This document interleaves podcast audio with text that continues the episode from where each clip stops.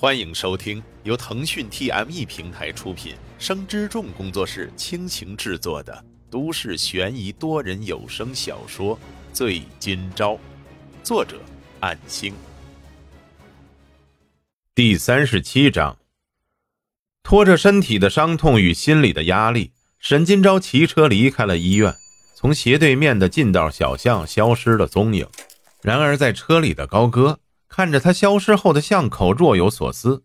这个孩子的确没有谋害他人的念头，毕竟凭借多年的经验，在他身边站着的时候，能够感受到他有没有害人的力气。高哥开车离去之后，沈金钊从那条近道小路中拉着自行车走出来，看着那疾驰而去的车子。刚才经过的时候，他已经从眼尾看到了高哥，而当作没有看到，直接进入了小巷。现在已经确定了，高哥之所以会跟警员一起出现，是因为他还在这里等着。难道除了丹秋生和唐明镜那边，今后也要被刑警盯上了吗？沈金钊调转自行车，再次从巷口离去，回到家中换了一身衣服，打开笔记本电脑查看室内的新闻，看看关于自己的传闻是否已经平息。之后，电饭锅煮熟了饭，从饭面夹起两根香肠。把香肠的油和饭搅拌均匀，撒上盐，一顿午饭就这样凑合了。刘梅那边的工作是四点上班，可白天还是有空闲的。唉，希望能多找一份工作，白天也能增加一些收入。只有这样，才能足以填补对三方的赔偿金。至于姐姐住院的费用，只能继续节省了。这时候门铃响起，沈金钊没想到会是谁来访。也有可能是物业，或者上门收取别的费用。刚打开门，见到了有一段时间没见到的唐明镜，镜哥，梁哥。说话的同时，也看到了他身后的青年，上次一起去机场接机的助理小哥。助理小梁先说道：“Hello，小昭，小昭，我今天搬过来了，就在你楼上。”唐明镜说道。沈金钊赶紧让开道，让两人进来。结果第一眼就看到了那碗油盐拌饭，唐明镜皱着眉说道：“都两点了，你才吃午饭吗？”助理小梁说道：“这，你怎么都快两点了才吃饭呢？”沈金钊尴尬的说道：“啊，嗯，上午有些事回来晚了。”两个人坐定，沈金钊把那半碗饭给收了，才想起还没有烧水，怎么沏茶？小赵。我不用喝茶的，拿两罐饮料就行了。”唐明镜从外面喊道。沈金钊打开冰箱，里面刚好只剩下两罐饮料，心里稍微松了一口气，同时心里边一酸。以前冰箱里的东西都是姐姐买的。给两位客人送上饮料，然后自己空着手坐在一边。两人似乎明白了什么，也就没有再追问，把拉环拉开，喝了一口，放回桌上。唐明镜则是看出来了，这就是上次来过的自己打开冰箱时见到的剩下的饮料。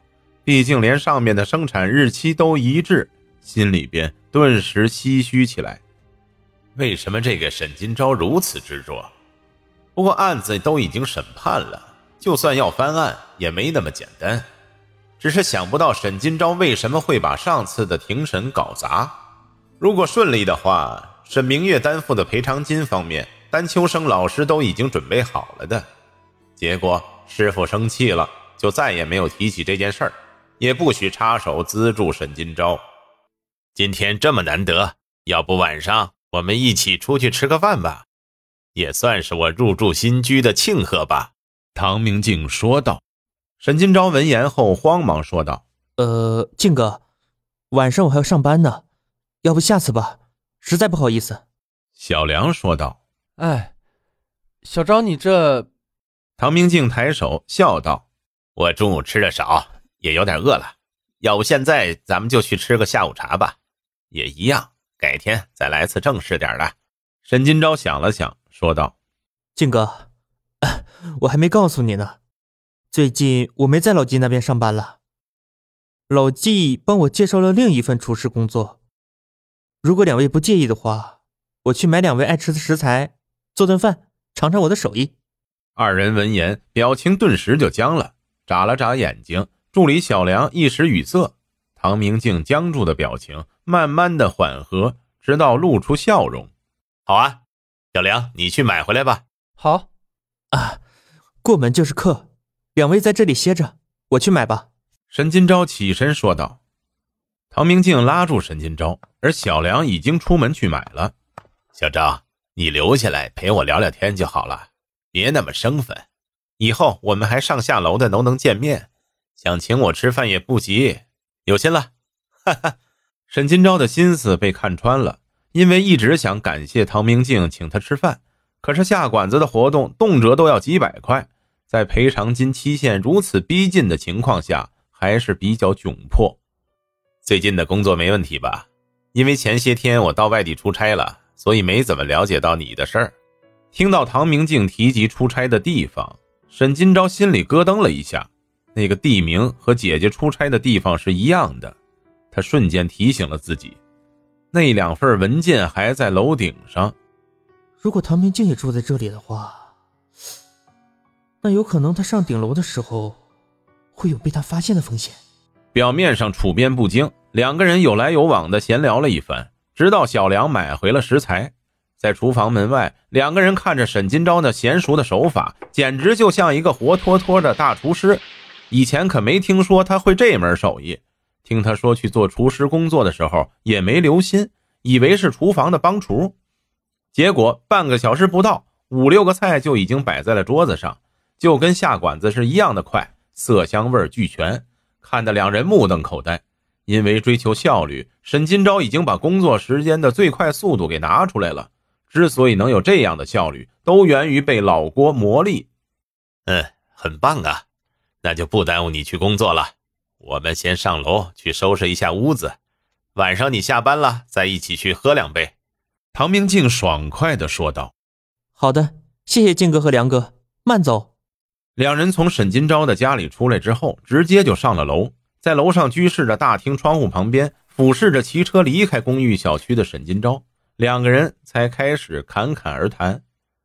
本来想让沈金钊出个门下馆子一起吃饭的情况。被安排好的人偷拍，然后能继续闹点新闻出来，持续热度的，看能不能逼沈金钊去向医院申诉翻案。